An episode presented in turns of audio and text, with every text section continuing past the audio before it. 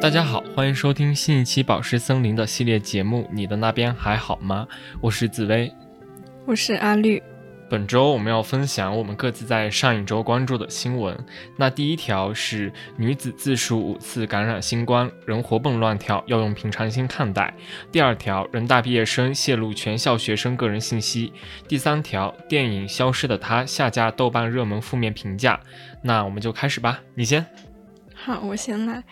嗯，我关注到这一条新闻，他呃之前是先关注了一位博主叫林布里，他在七月一号发布的一条微博，嗯，讲的是一个死于新冠二阳的二十四岁女孩，然后他在这一条博文里面就不断强调，嗯，还是应该要重视新冠的危害，就是嗯，虽然说。好像很多人都说要把它看作是一场感冒，怎么样？就是不要太去夸大它，让它大家很恐慌这个疾病。可是他也在里面不断强调说，共存不是裸奔，就是我们还是不能掉以轻心，应该要重视新冠带来的长期的后遗症，比如说像疲劳啊、脑雾、记忆力衰退以及免疫力下降等等症状。然后之后我就看到了一条。公众号科普中国在七月七日发布的，呃，名为“我新冠五阳，现在活蹦乱跳”的一篇文章。然后这篇文章现在已经因为部分网友的举报被下架了。嗯，因为他他们举报的原因就是认为他在淡化新冠的危害，然后这其实是不利于医疗健康的。然后在这一篇公众号里面，他就记录了。呃，这位女生的五次感染新冠的一个时间以及症状，然后她感染的时间中间基本都不超过半年吧，反正她到现在是已经感染了五次。嗯，之后解放日报社的新闻阅读客户端上光新闻这个公众号在七月七日，他又转发了一遍，因为之前科普公。科普中国的那一篇被下架了嘛？然后现在你能在这个上光新闻的平台看到，然后他，但是他把这篇文章的题目给改了一下，他改为了“女子自述五次感染新冠，人活蹦乱跳，要用平常心看待”。他中间引用的这个“要用平常心看待”是在，嗯。科普中国那一篇公众号里面请到的北京佑安医院感染综合科主任医师李彤的一一里面的一段话，因为他是当时说的是，呃，反复感染新冠会不会有什么危害？这在目前科学界还没有一个统一的看法。然后呢，他就嗯，上官新闻就在他的这一条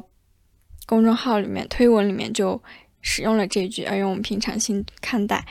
然后接下来我又去到去找到了这位感染了五次的女生的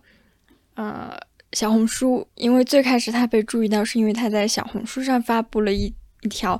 呃，名叫呃，它的标题是“作为一个阳五次的人，我有小话要讲”。嗯，它里面的内容大概也就是讲了她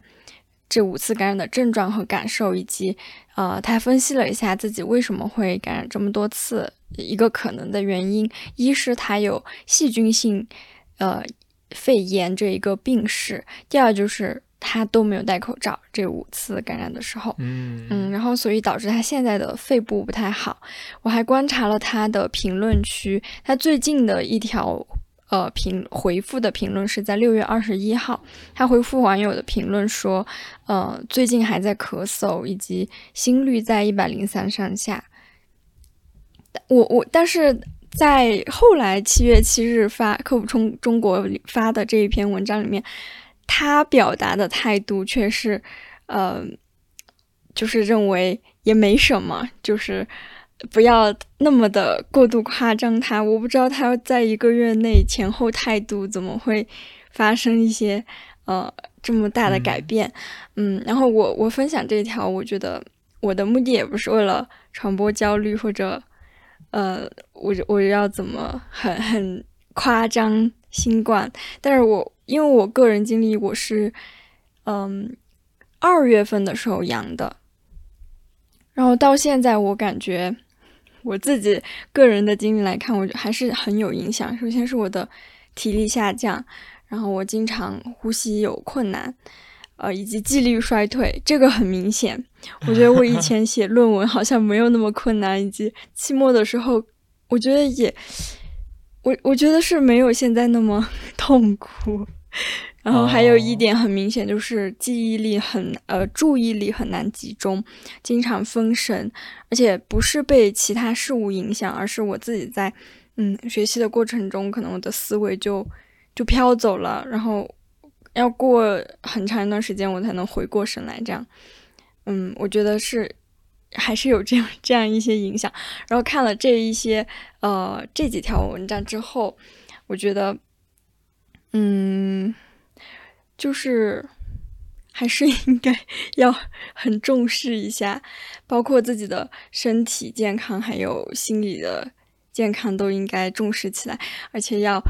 还是要认识到人体的脆弱性，然后应该照顾好它。所以我觉得，嗯，可以多去看一些科普的文章，嗯，而而且还有一个小建议，就是大家在感冒或者有发热症状的时候，可以去测一下抗原，然后看一下自己是不是阳。如果是阳的话，可以及时的使用一些呃抗病毒的药物。嗯，那我刚听了这个新闻的感受就是，我也在疑惑一个点，就是这个女生为什么她在前面和后面的两次表述的态度好像有一些差别？我我也很好奇，这是一个什么样的一个过程？我也觉得很奇怪。那后面之呃，那后面她有她有做出什么回应吗？就是对他的这个态度的转变。嗯，我找到的他最近的一条个人用用个人的号发出来的回应，就是六月二十一日，有网友就是比较担心他嘛，因为他很久没有上线了，然后就问他最近身体状况怎么样，然后他就说他还在咳嗽，嗯，要让大家戴好口罩。可是，在七月发表的科普中国的这一篇文章里面，它里面就是说要让大家用平常心对待，就是。我看我找一下他的原话，他说：“嗯，我愿意大大方方的分享自己的经历，这不是什么大事，希望能够帮助到别人。如果抱着我好焦虑，天要塌下来的心态，在死之前，有比新冠更可怕的事在等着我们。”嗯，那我我想你说第一次他的发布是在小红书上面嘛，然后他发布了之后受到了官方的关注，然后官方对他进行了报道。是这个意思对吧？那我觉得他可能，嗯，那我的想法应该是，可能后者他要面向大众进行传播的话，那 我不知道是他自己想这么说，还是对方给了他这么，他引导了他说，你可以往这个方向说。我觉得这是一个啊，可能是我个人猜测的一个原因。嗯，那嗯，你刚才也分享了，嗯。就是有可能他要在公众平台发布，与他个人的一个私人用自己私人的账号发布，还是有不一样的影响力。嗯，然后可能就不会去发布一些太引起恐慌的内容。对，然后呃，如果这样的事情发生在我个人身上，或者说我们大家身上，就是你做了一件事情，然后你表了态，然后后面你吸引了很多的关注，然后官方。注意到之后，又把你推到了前面。我觉得这放在每个人身上，可能都会有一些相似的地方吧。因为前者的话，他就是很明显的，就是在自己一个很私人的平台上；后者是要面向很多很多的人，而且是会受到更多的关注。我觉得在这种情况下，可能每个人他有，我说有可能啊，我说有可能每个人心里都很难保持一种诚实的感觉，因为你自己就会。嗯，嗯在我觉得现在在中国的环境下，可能每个人对自己都会有一些审查吧。包括像我是呃学那个广播电视的，那平常你有时候你出去做一些啊拍摄采访呀这些活动的时候，你你拍呃你人家对你的反应或者对你的态度对你的问题的回应，就是他你可以感受到他知道说因为你提我提提提前会跟他说，哦，我是学什么什么的，然后我拍这个是要面向什么什么，就就相当于是在做新闻嘛。然后可能在中国的语境之下，大家面对这样的事情，他他的表态可能就就是说，哦，对，这个是正事，嗯，就是这个不是随随便便闹着玩的。了解到自己要出镜、要公开说话的时候，我觉得未必会那么。诚实，可能每个人他都会心里面会很纠结，说啊，我不适合说，我不，我不说，我，呃，很多时候他大大多数都是回避的态度，都不想站出来说话。我觉得这是一个体现吧。如果非要站出来说话的话，那就会考虑很多东西，就说我能这样说吗？我觉得是，呃，放在反正放在我个人身上，我我也我也不敢保证说我能百分之百保持诚实的态度，我要么就说，要么就不说，可能就是这样。嗯，而且在说的时候，就是会选择性的省忽略、省略掉一些内容，也会担心说出来的这句话会不会产生什么样的后果，那我就不说这句话，选择，嗯，然后他可能也会对传播效果产生一些影响。嗯，然后刚说到这，我想到一个，前两天听播客，好像有一个播客节目叫做《环形散步》，还是我会回去看一下。我听的这期播客就是讲的，呃。全世界各个地方的出租车，还有出租车司机，那两个女女女生，她们就有分享说，好像是她们看了一个节目，然后那个节目里边，呃，就是主持人就是拿着相机去全世界拍他们上出租车，然后就是我我我忘了我是模模糊糊听的，我听的不是很认真，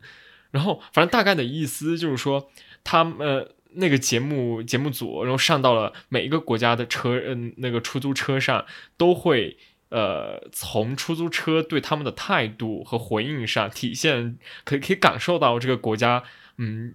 第一次和他相遇的这种这种感觉。就比如说，嗯。他说他到意大利还是什么，反正就是他到一个欧洲的国家还是哪儿，他一上那个出租车，然后那个司机就特别呃，他们上去上出租车的时候，首先会跟司机说，我正在拍一个东西，我能不能拍你，或者我能不能就记录下来这这个，然后他们的大多数回应都是 OK 可以的，然后接着那个出租车司机就问你们要去哪儿，然后节目组就说，呃，我要去一个你觉得你自己最喜欢的一个地方。然后，出租车司机就会带着他们去到他最喜欢的地方，然后一路上还会跟他说：“啊，这个地方，嗯，我为什么会喜欢呢？他他可能承载了我呃小时候的记忆，他可能反正就是嗯一种，我觉得就是节目组他他的这个出发点可能是在于他想要获得一种非常 local、非常当地的一种旅行体验，因为他们就觉得说呃。”降落一个，或者说来到一个城市之后，你。第一个遇到的人很有可能就是机场或者说呃火车站的出租车司机，然后所以他们就觉得这是接触一个城市、接触一个国家最好的一种方式。所以我我想他们的出发点可能是这个。然后他其中就对比到不同的国家嘛，然后我刚说的那个呢是欧洲或者什么地地方，然后后面他又讲到了说他们去俄罗斯，去俄罗斯的时候，他们一上出租车之后，同样也是先提出了一个请求，说我能不能就是记录。下待会儿我们在车上的聊天啊，这些这这这些之类的，呃，结果就是在俄罗斯，大多数的出租车司机都不愿意接受这个请求，要么他们就回避，要么就拒绝，要么就是呃，要要要被说服很久，他们才会勉强接受。就是，然后你问他们什么，就是他们会很有点有点就是不知所措吧。然后很多时候可能。他们被呃，他们有可能会讲笑话里边提到，但是那种笑话就是可能就是只有他们自己能够理解或者什么之类的。然后这个主持人就说：“这是不是你们这边比较喜欢讲的那种冷笑话？”然后司机就回答说：“是的，这就是冷笑话。”然后就是。可能没有像其他国家对，可能没有像其他的国家那样热情。然后我为什么会想到这个点呢？因为就是刚刚我们提到嘛，在呃我们面对的这样一个接受新闻的这样一个环境，可能就嗯或者说整个新闻的生态吧，就已经造成了我们面对公开讲话，或者说面对接受采访、接受报道的时候。呃，都会有一种想要回避的心态，我是这样觉得的。要么就是回避，要么呃，除非很欢迎的那种，就是专门来为你说话的那种。呃，如果是如果你你你是记者，你你你你要帮他们说话，那就他们就会很欢迎，因为你现在做的事情其实，呃。其实是像一个公关在做的事情呀。当然，我说的这个这个说话，不是说替弱者去说话，而是说我为了一个品牌，我去宣传他们；为了一个组织，为了机构去嗯 promote 他们，是这样的。然后这样，其实你本质上是一个公关的身份嘛。这样的话，大家会很欢迎，甚至是非常接受你的采访，而且他会很好、很高兴的接待你，就他会觉得说。哇，他会称你为某某老师嘛？他会称你为啊某某老师，那个啊，你要不要就是坐我们的车？你要不要啊？待会儿来这吃饭，然后这个结活动结束什么？因为你本质上是在做一个公关了，我觉得。嗯。所以说。免费宣发。对，然后我我想到刚那个嗯播客的点，就是在于你看不同国家的司机，出租车司机。就是被问到说，我可以记录下待会儿我们要呃进行的一些行为和对话吗？然后你看不同国家他们人的反应，其实是可以看出来整个他们的那个新闻的氛围嘛。嗯，好，然后这个就是阿里分享的第一条。那接下来我要分享的新闻是人大毕业生泄露全校学生个人信息的这样一个新闻。首先，我是在呃七月二号的早上看到。嗯，我的那个微博里边，我的微博好友里边有人转发了一条来自加 IC 这一个 ID 的一条嗯微博，然后这个人他就是在微博上说了这件事情。那我接下来就讲一下这个事情。这个事件就是在七月一号的时候，有网友在微博上发文称，人大毕业生泄露全校学生个人信息。然后他他打上了刚刚的这个 tag，他就说此人通过不法途径获取全校学生个人信息，并制作网页供人任意查看，并自称可以通过这个系统给全校女生的颜值打分。这件事已经严重妨碍个人信息安全，目前已联系警方。如果属实，此人该行为涉嫌犯罪。然后接着他又说，此人接着他艾特了。呃，那个那那个人的 ID，但是他把他码了嘛，后面传出来的就被码了。他就说此人的微博现在已经清空，但多张现在的截图证据可以证明其制作了该网站，并为人中国人民大学信息学院一五级本科生，高瓴人工智能学院一九级研究生。然后接下来他就中国人民大学说，请严查并做出正面回应。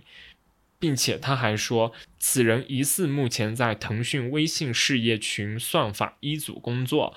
就说啊，腾讯你应该查一下这件事情，你们怎么会雇佣了这样的一个员工？那其他的微信用户的个人安全又该怎么办呢？他是这样说的，这个是呃这件事情的一个嗯被爆出来的一个点，就是因为这一条微博。然后我看他的那个分享的图片里边，也有分享到那个网站的一个页面的样子。这个页面里边，就是他就把全校的学生都进行了很多的分类。其实，他最上面把整个学校的学生分为全体男、全体女，呃，还有硕士女、硕士男、本科女、本科男、博士女、博士男。然后下一栏就是按他们的。年级来分类，再下一栏是按身高，每五厘米算是一个一一栏里边，就是比如说他会写一六五到一七零，一七零到一七五，然后下一栏甚至他分类了星座，金牛座、水瓶座、处女座等等，然后按星座分类，再下再下面一栏是按这个学生的那个户籍所在地分类，然后接下来是按他们的学院分类。然后你在里边还可以通过他们的姓名或者说学校进行搜索，我觉得这很可怕呀！是整个学校的学生定位到这个人是吗？对，就比如说他要查我，他要查我说紫薇，然后他就查我的名字输进去就可以查到我，然后并且后面会有一个分数，可能就是六十点九九这样一个分数，反正你后面会有一个非常精确的分数被打上。嗯，所以这个网页就是这样这个样子的。嗯，然后在七月一号的晚上，有人大的在校学生告诉南方都市报的记者，就说他们已经收到了学院群发的通知，通知说当晚学校学院收到了某名毕业生泄露学校学生个人信息的一个情况举报。在那个微博里边，其实现在大家我不知道现在应该也能看到吧，就是还能够搜到这个呃毕业生他在之前在微博的一个。发言，OK，这个待会儿待会儿再说。然后到了七月二号的时候，中国人民大学办公室工作人员就这件事情回复了南都的记者，称学校已经关注到了这个事情，那么他们也已经第一时间联系了警方，后续将配合警方积极处理。呃，接着就是到了三号，三号的时候。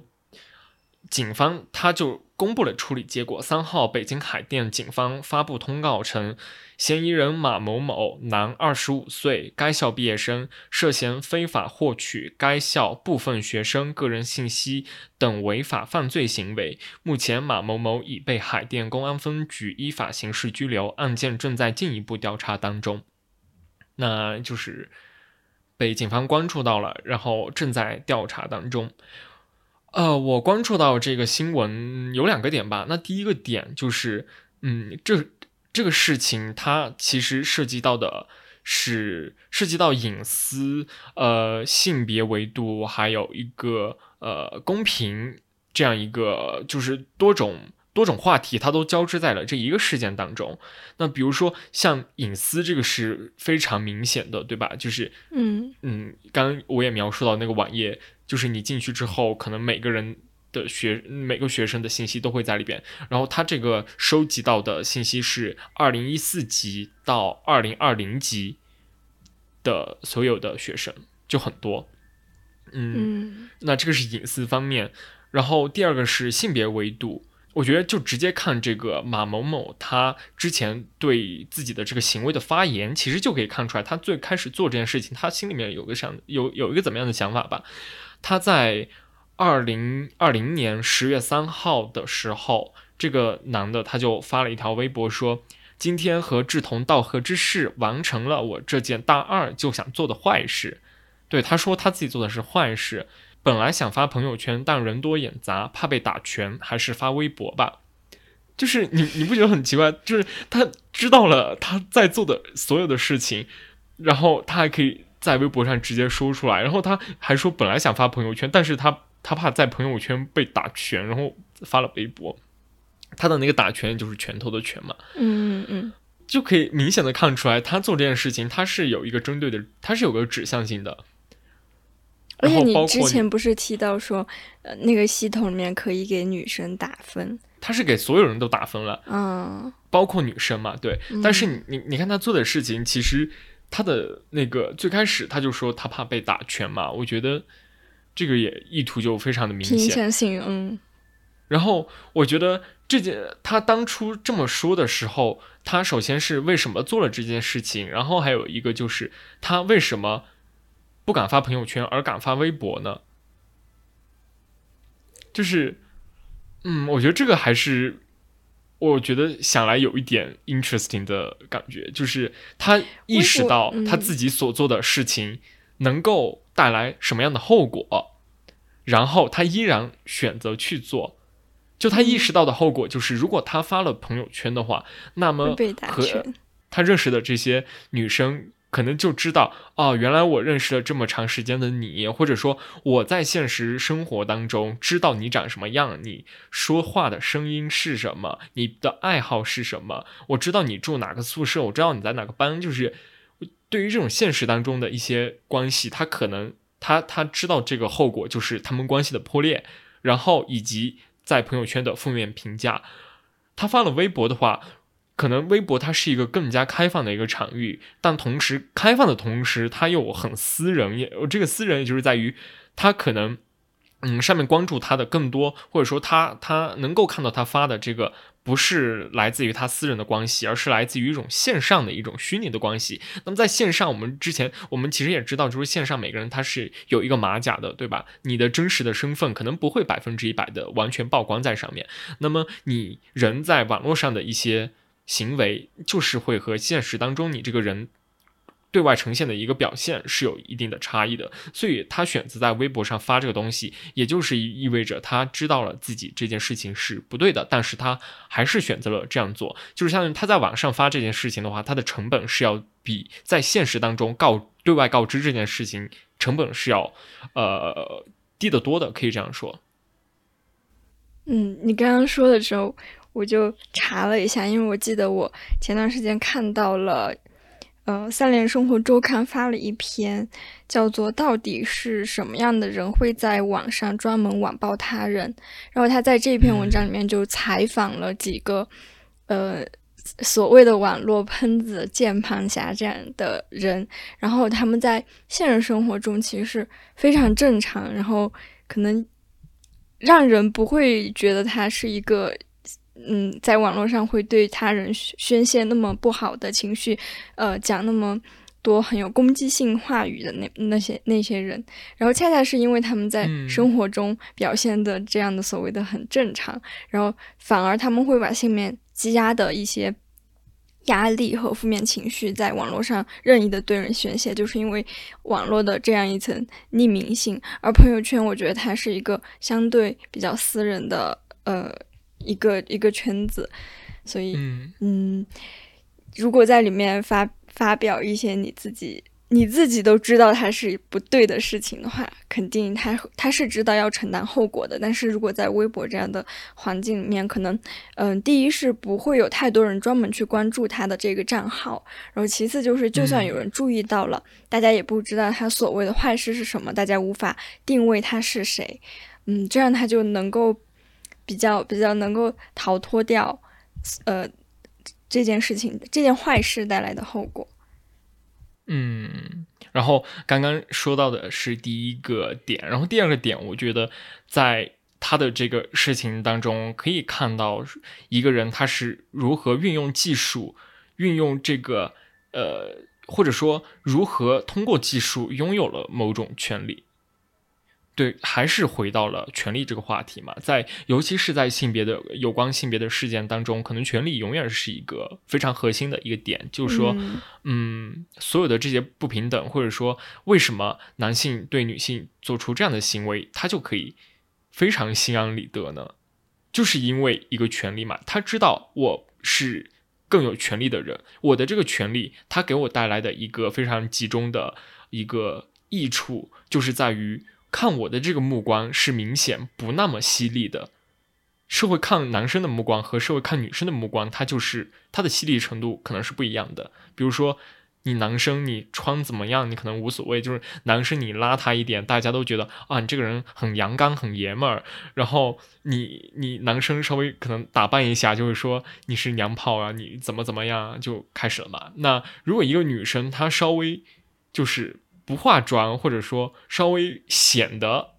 可能有一个普通男生百分之六十的这种邋遢程度，那他可能就会嗯遭受比男生多两倍三倍的一种犀利程度的呃攻击。我觉得是这样的，就是他的这个权力带来的对他们心态上的影响是不一样的，嗯。然后，呃，为什么会说到他运用技术，然后有这个技术权利的这一点呢？嗯，在互联网上嘛，就是很多人都在关注这个消息，然后其中就有人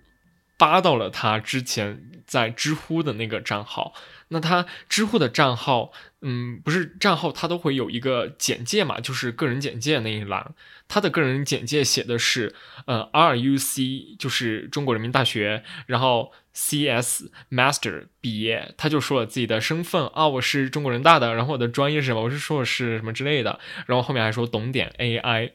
你就是一个。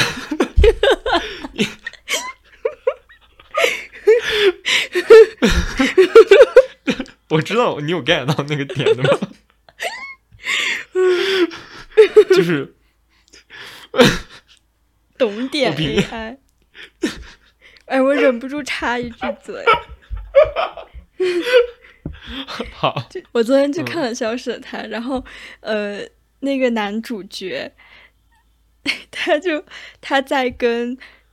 女女主角搭讪的时候，因为女女主就是。她是一个很喜欢梵高的这么一个女性，然后呢，男主就想要去搭讪她嘛，然后呃，其中有有一段台词就是那个女生问他：“哎，你也喜欢星空吗？”就是梵高的那幅画。然后他说：“嗯嗯，对，梵高，一个成功的失败者，和我一样。”然后我当时就，我当时就受不了了，我就就是东张西望嘛，我看有没有人跟我是一样的反应，我就脚趾抠地，然后感觉大家都很平淡，我就说天呐，这句台词就直接让我起鸡皮疙瘩，就是一个成功的失败者和我一样，就有点那种文艺腔调，然后就是故作忧忧愁的那种感觉。嗯，好，打岔结束。OK，然后我觉得这个点也非常的奇怪啊，你看，呃。这个是他运用他拥有技术权利一个外显的呈现，就是他在简介里面说自己的 title 什么哪里哪里毕业是什么 master，然后懂点 AI。我觉得他特别怎么说特别 tricky 的一个点，就是他这个东西是一体两面的。然后一方面你你你会看出来说，哦，他这样做他是想彰显出自己啊知道些什么，彰显出他的一种财富。嗯。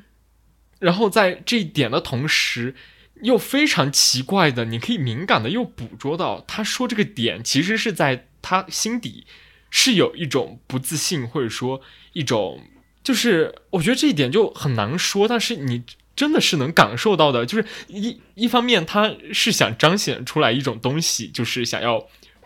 嗯，炫耀嘛，然后另外发现你又你又想到说，他这一层炫耀其实是为了遮掩出他的一些其他的一些什么，嗯，我我我也不知道怎么怎么更好的来精确的来表达这一点啊。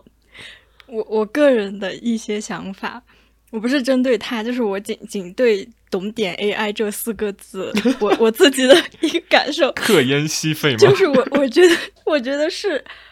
非常自信的表现。嗯。呃，然后他又想用通过拙劣的演技把自己塑造成一个，就是我懂很多，可是我同时是一个很谦虚的人。我其实非常精通 AI，这个懂点其实后面是括号，就是精通。可是我我觉得就是就是他想要吹自己，可是呢他又不不那么明显，然后又很拙劣的懂点 AI 四个字，表现出自己是一个极富内涵，但是又很谦虚的。这么一个人，这是我我自己的看法。对，可能可能在我不知道是不是在中国特有，还是全世界特都有的一种现象，就是你越表现出就是越 be humble，然后其实你就是越想要 bragging yourself，越想要吹嘘自己。就是一方面，你对这一点就是也是同样跟他那个懂点哎，我刚刚提到那个议题两面就是很像的一个点，就是一方面是在。竭力的表现出一种谦虚和内敛，然后另外一方面，你又是知道说他表现这个谦虚和内敛是为了更好的在这样的语境下彰显出他的能力和技术，然后同时谦虚在国内的语境下，他又是另外一种所谓的美德，所以说现在就是他有了两种，他他有了双重美德在身上，就是有这样的感觉，你知道吗？就是对，我觉得可能是翻倍了。可能可能是因为在我们的语境里面，呃，大家都是比较倾向说觉得谦虚是一个比较好的东西，然后可能会比较羞涩于去展现自己以及夸耀自己吧。我觉得会有这种。所以现在我在想的一个问题就是，我觉得，我觉得就是当初所谓就是谦虚是种美德的这样一个话语，很多时候。对我个人来说已经不太适用了。其实更吸引我，或者说我我我会感觉更好受的一种方式，就是你可以直接就说我很我很擅长哪一个领域，虽然不是那么擅长，但我觉得我还是可以，我还挺擅长的。就是我还可以可以，我觉得我还是做做的应该比较好的。就我宁愿就是听到这样的一种方式，他可以说啊，我之前做过什么什么样的作品，或者说我能够用这个东西来做出什么样的一个效果。我觉得他这种要比懂点 AI 这种，就就是很很模糊，你知道吗？哎，懂懂吗？嗯，好像是懂的，就是我他哦，他觉得他自己不是很懂，但是他想告诉我他很懂，就是嗯，我我不知道，就是很乱，但是是有这样的感觉。我就宁愿说你跟我说你很你你可以表现出你非常大方、非常灿烂的那一面，就直接很大方的，就是说我非常喜欢什么，甚至说我非常喜欢你，呃，我非常擅长什么什么，我非常想吃什么什么啊、我觉得这个东西对我呃让我感觉很好。我觉得这样就是现在会越来越，我越来越接受这样的表述吧。嗯嗯，因为可能在我们的语境里面，谦虚它的反义词就是自大，就是自满，就是高傲，反正就是它它是很绝对的两个词语，它好像就是没有那么一个中间值，让你呃非常能够自洽的去大方的展现自己。我觉得，唉，还是要再锻炼。反正我现在就是我就是属于那种 被这套逻逻辑很框定住的那种。反正我我现在就是我就是很羞羞于展现自己的人，嗯，嗯，然后然后这样也会导致你其实其实就会导致你很难去发现自己身上的优点，就是你你就觉得嗯谦虚着谦虚着，然后就发现哎我好像真的一无是处，就会有那种感觉。对，然后你觉不觉得现在说的这个点，就跟你你分享的第一条新闻，然后我回应的那个点就就很像，就是就就一样的感觉。其实他又回到了一个相似的地方。嗯，嗯，就是真实的自我和网络的对，就是好像说我到底要怎么说话，我或者说不说说话吧，我觉得再精确一点说，我到底要怎么表达，我到底要怎么面对大家。我觉得是涉及到这样一个问题，然后最终我们的一个问题指向就是在于说，好像我们身边更多的人是不太愿意诚实的面对大家，诚实的面对大家很困难，我觉得是有这样的一个问题，嗯，所以说，嗯，后续可能对于听众或者对于我们来说，这个东西是要。那么我们是想要怎么发现我们身上是否有这样一个点问题，有这样一个点，或者说想要怎么去解决，或者说想要变成一个什么样的人？我觉得这个对我们来说是有一个思考的方向的。比如说，对于我个人的来，对于我个人来说的话，我就更加的喜欢，我更加的想要把自己变成一个能够诚实、能够真诚面对所有人的一个人。虽然可能他会有一些代价，但是我觉得。他很，他会让我感觉很舒服嘛。我觉得从社会当中一个现象也可以发现大家这种态度的转变。就比如说像，呃，我觉得现在像网上很火的那个就是那英，她以前很红，呃，她以前不是现在大家可能会扒出来她以前的那些，呃，包括像王菲这样的人，嗯现在大家都会拿他们以前的那些公开发言来作为一种调侃或者说什么之类的，就挺搞笑的。嗯，就比如说，呃，王菲被记者问到说啊、你你你和你的什么前夫还是什么之类的这些话题，然后王菲她就直接就公开，她就直接可以说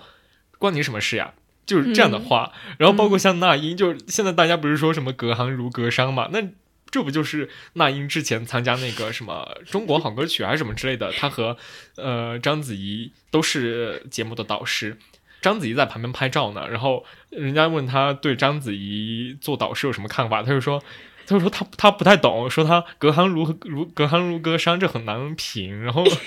他带不出来冠军，他很诚实的说，还有我看了他好多，真的最近，然后还有一个就是他之前参加央视。的那个春晚嘛，然后彩排期间不是有记者就会现场直播的时候就问他嘛，就后台采访他，就说你对这这首关于丝绸之路的歌，我觉得你唱的很动情什么之类的。那对于丝绸之路你有什么了解？然后那英就对所有的观众说不了解，记者就好吧，就然后还有那个他很红的那个什么，他之前玩微博的时候，他发过呃那个叫什么？他说他说妈的最烦装逼的人，对就是那个，而且那个东西现在就很火，那个现在还在不停的被转出来。对，甚至就是有的人把它做成那个手机壳，你知道吗？就是印在手机壳上，是有。大家为什么今天会去，呃，不能说膜拜吧？今天会对以前的那个时代，当下发生的这么多有意思的事情非常有热情呢？我觉得有一点就是，他是代表了一种非常坦然、非常真诚的态度。哪怕那英他面对呃央视的记者的提问，他可以很坦然的说我不了解。嗯，我觉得是有一种对过去那种整个社会环境的一种留恋，或者说对于过去的人来说可能是留恋，但是对于像我们新的这样的人来说，可能是一种。渴望吧，就是渴望有一天大家也能大大方方的面对镜头，或者说对所有人都能够表现出一种非常诚实、非常真诚的一种态度。嗯嗯，怎么说这么远啊？我不知道，就扯到。但是我我最后说一句，就是包括我不是每次，虽然我很喜欢做女性主义议题的这些选题，但是我每一次做之前，我都会跟你讲，我很紧张，我很害怕，因为我就是很担心我。呃，某一个点不够女权，对，不够那么女权，不够那么正确，然后那我可能就会被 审判，就是很担心自己的言论会给自己带招致一些麻烦。嗯，刚刚说了太多太多，现在把它稍微拉回到一点，对我们现在在讲的这个新闻是关于呃，我们讲的新闻是什么？人大学生哦。呃，人大毕业生泄露全校学生个人信息的这样一条新闻，那呃，在这件事情出来，并且现在他已经被行政拘留之后呢，我们可能更多关注到的一个点就是。这件事情它究竟将会被怎么样的处理吧？目前还没有一个结果。但是，呃，根据极目新闻对这件事情的一个报道，然后他们就采访到了两位律师，一位是来自呃望山天晴律师事务所合伙人陈栋律师的一个呃分析，就是说民法典和二零二一年十一月一日起实施的。中华人民共和国个人信息保护保护法均明确了自然人的个人信息受法律保护，任何组织个人不得侵害自然人的个人信息权益。如果这个男生他的行为被查证属实，他可能就嗯，他就不但涉及侵权，严重的可能还要承担刑事责任。那即便这个男生没有将相关网站内容对外公布，他收集和处理他人个人信息的这样一个行为，也可能会涉嫌违法。另外一位律师是来自河南泽景律师事务所的主任付建，他就认为说，如果情况属实，这个男生他不但涉及侵犯公民个人信息罪，还涉及非法获取计算机信息系统数据罪。根据检察机关办理侵犯公民个人信息案件指引规定，对于采取网络技术手段非法获取计算机系统中公民个人信息的，同时触犯侵犯公民个人信息罪和非法获取计算机信息系统数据罪。然后他还提到说，若高校信息数据被泄露。应当审查校方对学校计算机信息系统中的个人数据是否完全尽到了保护义务。如果他尽到了保护义务，那么就无需担责；那如果没有尽到，那可能还是需要担责。嗯，这个就是对于一个后续的一个他应该怎么处怎么处理的一些相关的回应吧。然后，哦，对了，我对于这个新闻我还想说一个点，就是，嗯，他可能这个跟第二个他。用技术获得了权利，这个有点相似吧？就是，嗯，一个人他在某一个方面，尤其是对于学生的话，就是在自己的学习成绩方面，嗯的这个表现，他的优秀程度，其实是跟他这个人怎么样，其实很多时候你很难说是有完全有关系的。比如说，你看他，他有这么高的学历和，或者说他有。嗯，应该还不错的一个文化资本吧，但是他依然做出了这样的一件事情。他在二一年九月的时候，他也发了微博，他就呃发自己当时获得了国家奖奖学金，他就说毕业前达成了一项心愿。我觉得这一点就也蛮奇怪的。他的第一个心愿就是他大二想做的这件坏事做成功了，他弄了这个东西。然后第二件第二个心愿就是获得了国家奖学金，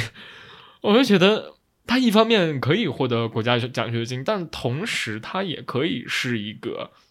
侵犯个人信息的一个人。这点我觉得也蛮值得我们思考的，就是嗯它可能让我联想到的就是优绩主义吧。很简单来说，嗯嗯，最近我们学校都在什么，我们这级的人都在弄什么保研的各种事情嘛。然后就是据我的了解啊，就是有的学生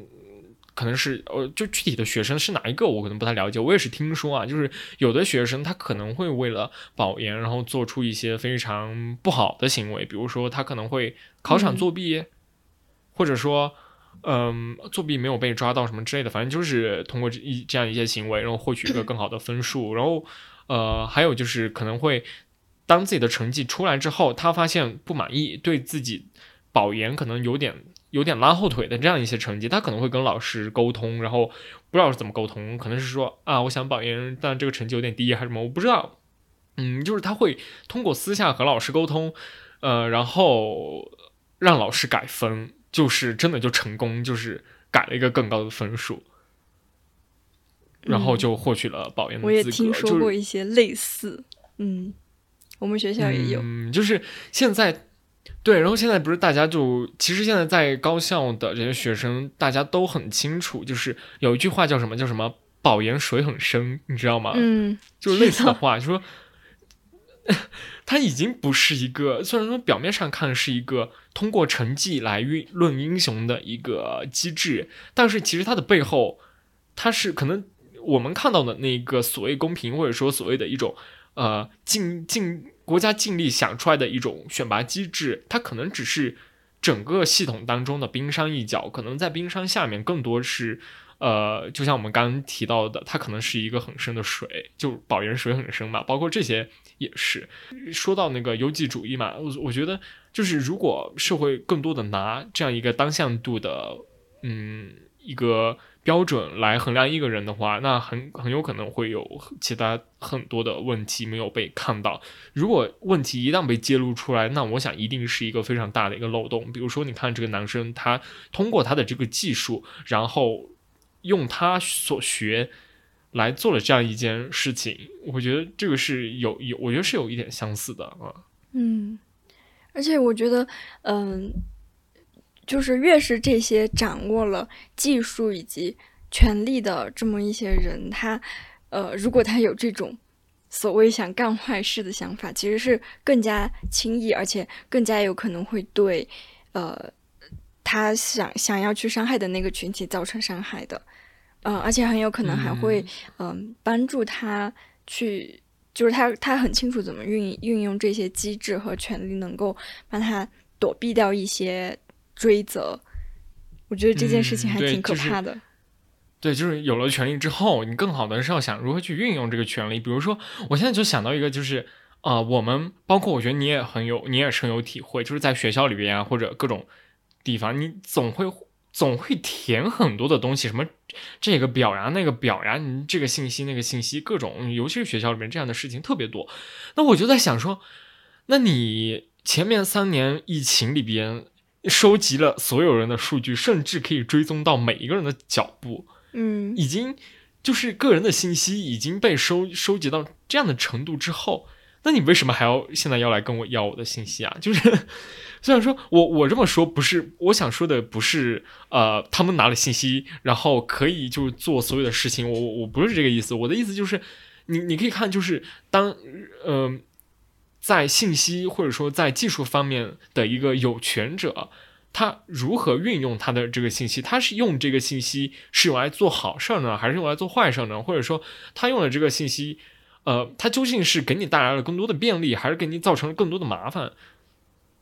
我想说的是这个点，对，就是比如说我们现在填了很多东西，那这个东西不是如果真的有一个完善的信息系统，那你那你不是可以就直接把那个信息调进来？你想用什么信息，你就直接调进来就可以了呀？你为什么还要给我带来更多的麻烦呢？就是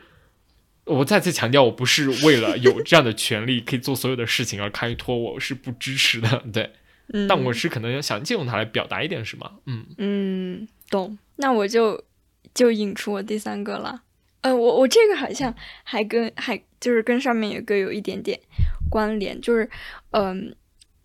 本来我我是觉得说《消失的她》这个电影关于她的一些呃性别方面的立场啊之类的，已经被大家讨论很多了。所以呢，我我本来是不太想讲这个话题，但是我，嗯，应该是昨天刚看到微博上有网友说，嗯，这个豆瓣上面关于这部电影的一些热门的负面评论被撤下了，而且，嗯，都是以他侵权的这个名义被撤下的。呃，然后我我这个信息没有一个具体来源，都是一些网友们就是纷纷的表示出有这个现象，然后晒出了自己的截图。嗯，然后我昨天自己也是抱着一个很警惕的心态进行了观影，因为我我在看这部电影之前，我已经知道说，嗯，我已经看过很多人关于他的讨论了，所以我我我自己其实抱着一个，我我已经知道你是什么货色，我只是来看一看你是怎么。表现你自己这种心态去看的，然后，呃，这里我就我就觉得说，你看，像我们，就是我是已经抱有一种警惕性去看，或者说我们已经获得，我们学习过了一些，拥有了一部分的女性主义视角，能够帮我们去鉴别这个电影当中的一些，嗯。呃，在在性别议题上不是那么正确的一些内容，但是它这个三十亿票房之下的观众中是有很大一部分人他是不具备这样的视角的，他甚至可能会被嗯这个电影表现的那些东西给带偏，可能对就是会被这个电影中表达出来的价值观潜移默化的影响，然后包包括这部电影的它在很多呃营销的。它的营销也非常的足，包括在我看之前就看到朋友圈里面很多人在发什么，啊，反恋爱脑，这就这部电影看了之后就是呃治你的恋爱脑之类的，然后包括他会跟有一些短视频的。呃，形式来宣传，就是拍拍一对情侣进去看完这部电影出来之后，然后女生可能就就会跟男生说：“你不要跟我讲话，或者就是不太想理你们男生，怎么怎么这样嘻嘻哈哈的，很娱乐的形式来吊足你的胃口。”然后我就觉得他很多的资本。进行营销的时候，它这么多的营销手段，它其实都是针对呃下沉市场的。可是，就像我刚才呃，我上期节目也讲过嘛，就是嗯，之前讨探讨说，我们一直觉得身边可能这种进步的女性越来越多，可可能大家都不太会被一些东西给轻易的蒙骗。那是不是我们其实是在被困在自己呃？很关注女性议题的这个信息茧房里面，可可能在这个下沉市场里面的大部分人，他是不具备这样的呃视角的。那么在这样铺天盖地的营销，然后打着反恋爱脑这样的旗号，然后被嘻嘻哈哈的这样一笔带过了之后，其实很多人他就是会在这样的嗯，不论是在性别议题或是在资本的这种市场上，他都是处于劣势的。那一部分受众，他就很容易被影响。然后我，呃，根据这个，呃，负面评论被下架嘛，然后很多人，很多女性主义博主，他是非常愤怒的，就是说你这种所呃伪女女女权的 电影，在这里赚足了女权的红利，然后可能会带偏观众的认知，而真正的一些女女性的主义的发言反而被你禁了。可是另一部分人呢，他又抱有嗯。比较乐观的心态，他认为说这部电影其实是让很多人看到了女性主义，起码他认识到了有这个东西。嗯，但是我我想讨论的就是，不是说，呃，我想讨论的不是最后会造成怎么样的结果，我们也不知道。但是我觉得我们应该要接受有很多元的声音去进行讨论，特别是在这种有对方是强势的。呃，他他是有很带有目的性的进行宣传的时候，呃，更应该有一些与他对立的一些声音进来，然后让大家都能够看到，嗯，不同的视角，然后自己去进行一些甄别，而不是就是被对方的权力铺天盖地所掩埋。呃，然后我想推荐大家两篇我我自己觉得写的还不错，还挺好的文章，然后一篇是，嗯，来自。微博 ID 叫做他们的武术俱乐部的一篇文章，然后它的标题叫做“消失的他”，到底谁在消失，又是谁在，呃，又是谁在场？然后他他这里就写了三，呃，他他就写了对于这部电影对于性别、阶层以及地域的三重凝视。首先，性别就是女性的失身，然后阶层就是它表现的是一个男性从底层往上跃升的这么一个很简单粗暴的逻辑。然后地域的话，因为它是在东亚那东南亚拍的嘛，它这部电里店里面其实就有很多的那种，呃。所谓都市传说吧，我觉得就是一些很很魔幻、很神奇的、很有异域色彩的那么一些想象，但是它可能不是，并不是那么真实的，它可能是经过一些影视化处理的。嗯，然后这篇文章里面就说它是集齐了男权主义、资本主义、沙文主义相互重叠的意识形态。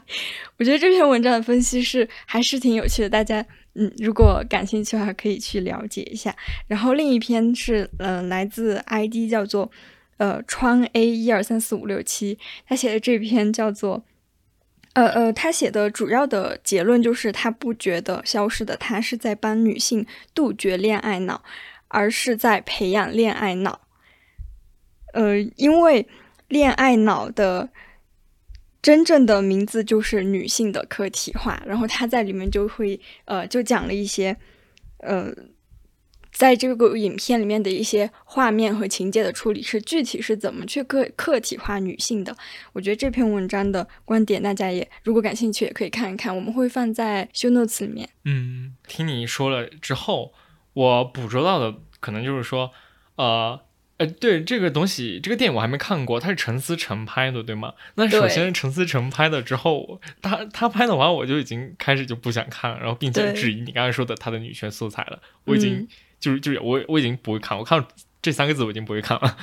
OK，然后呃，我刚从你的嗯发言当中捕捉到的点就是在于。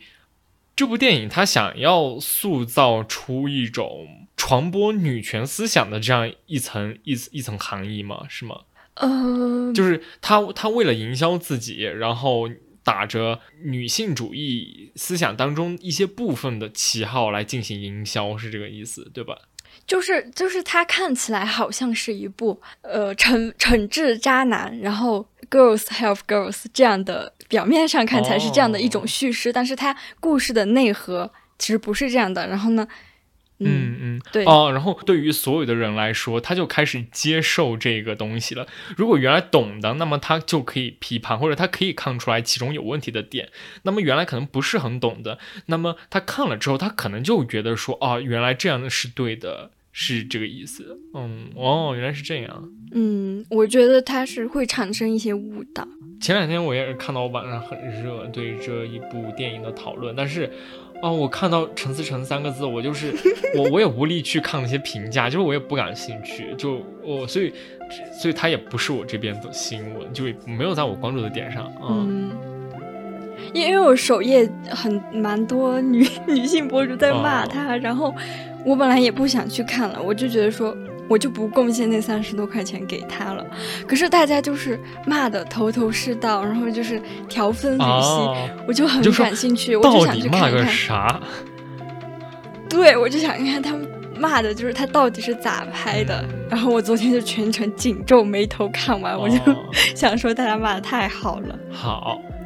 就是嗯。所以，如果大家最近也在关注这部电影的话，还是可以去看一看，呃，其他的一些声音。那我们今天就聊到这吧。就是我们分享的这周就分享了三个新闻，对我就水了一次，我只分享了一条。好，然后我们就